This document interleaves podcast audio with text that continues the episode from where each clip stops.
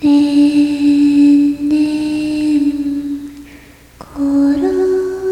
异门，打开灵异世界的大门。大家好，欢迎收听灵异门，我是主播昊天。今天跟大家分享一个村庄村口老槐树的故事。桃仁村，一个山中小村。村子里面人不多，百十号人，坐落在花阳山附近，还有几个小村子。这一天对于淳朴的陶然村来说很不一样，因为陶然村口的大槐树下出现了一具红衣服的女尸。村民们发现女尸之后，发现这女尸根本不是村里面的人，而且女人好像是被活人。活活掐死的，脖子上有明显的痕迹，死前应该是被人给侮辱了，下身还有干枯的血迹。村子里没有人去认女尸，村民就决定把她给埋了，就这么放在大槐树下也不是个事儿。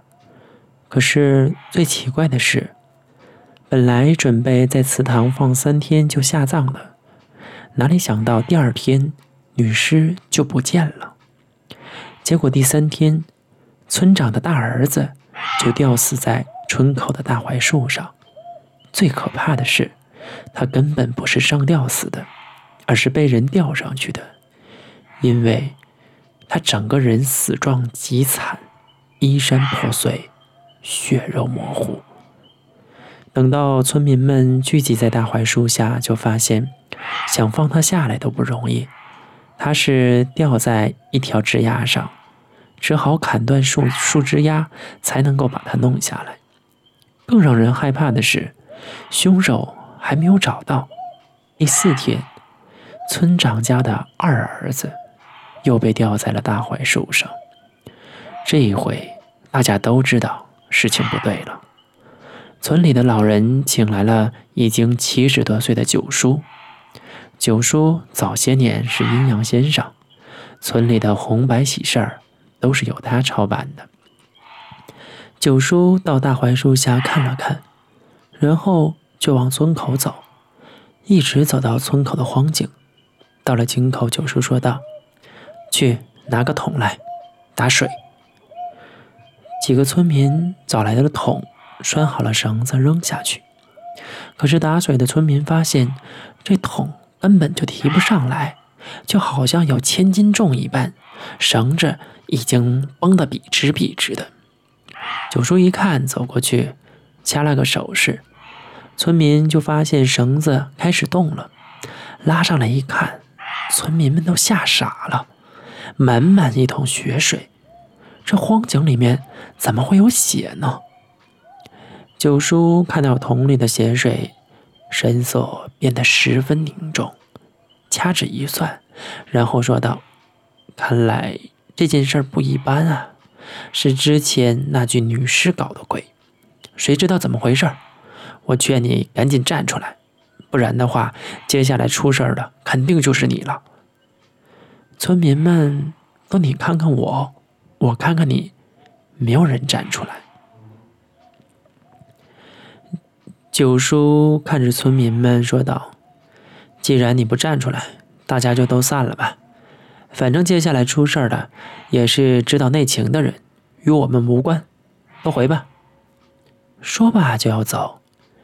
这个时候，村长家的三儿子突然跑了出来，跪在九叔面前说道：“九爷爷别走，你救救我吧。”九叔看着他说道：“到底是怎么回事？”村长的三儿子这才把一切都招了。原来他们兄弟三个前几天夜里到山里面去抓野兔子，回来的时候在村外遇到那女孩。哥仨见那女孩长得漂亮，附近又没有人，就动了坏心思，把女孩弄到山里给轮奸了。之后又把她掐死了，把尸体扔到了山里。哪知道？尸体会出现在村口，接着自己的两个哥哥就都死了。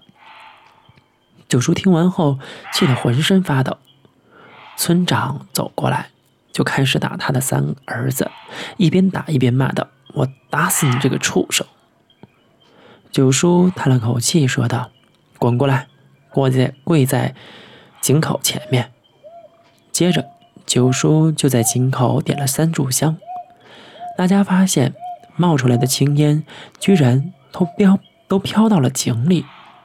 九叔说：“去准备鸡血、红线。”村民们赶紧去找了，没过一会儿就回来了。九叔端过放鸡血的碗，又走到村长三儿子的面前说：“放半碗血到碗里。”村长走上前去，一刀划开了儿子的手，把血滴到了鸡血的碗里。九叔将红线放到碗里浸湿，用红线打结，把井口堵了起来。然后吩咐村里的木匠，把村里最大的柳树给砍了，做了个井盖以柳树为井盖将井封了起来。又命村长三儿子在井口围了整整三天。第四天，也就是女尸头七那天，九叔来到井口，对村长家三儿子说道：“我能帮你的都已经做了，他能不能原谅你？”我也不知道，如果过了今晚你没事儿了，那就不会有事儿了。如果过了今晚，如果过不了今晚，那么也就是你的报应了。结果，村长的三儿子也掉在了大槐树上，荒井的柳木盖也破了一个洞。后来九叔说，如果女尸放过村长的儿子。他还能投胎转世，谁想到，他宁愿魂飞魄散，也要报仇。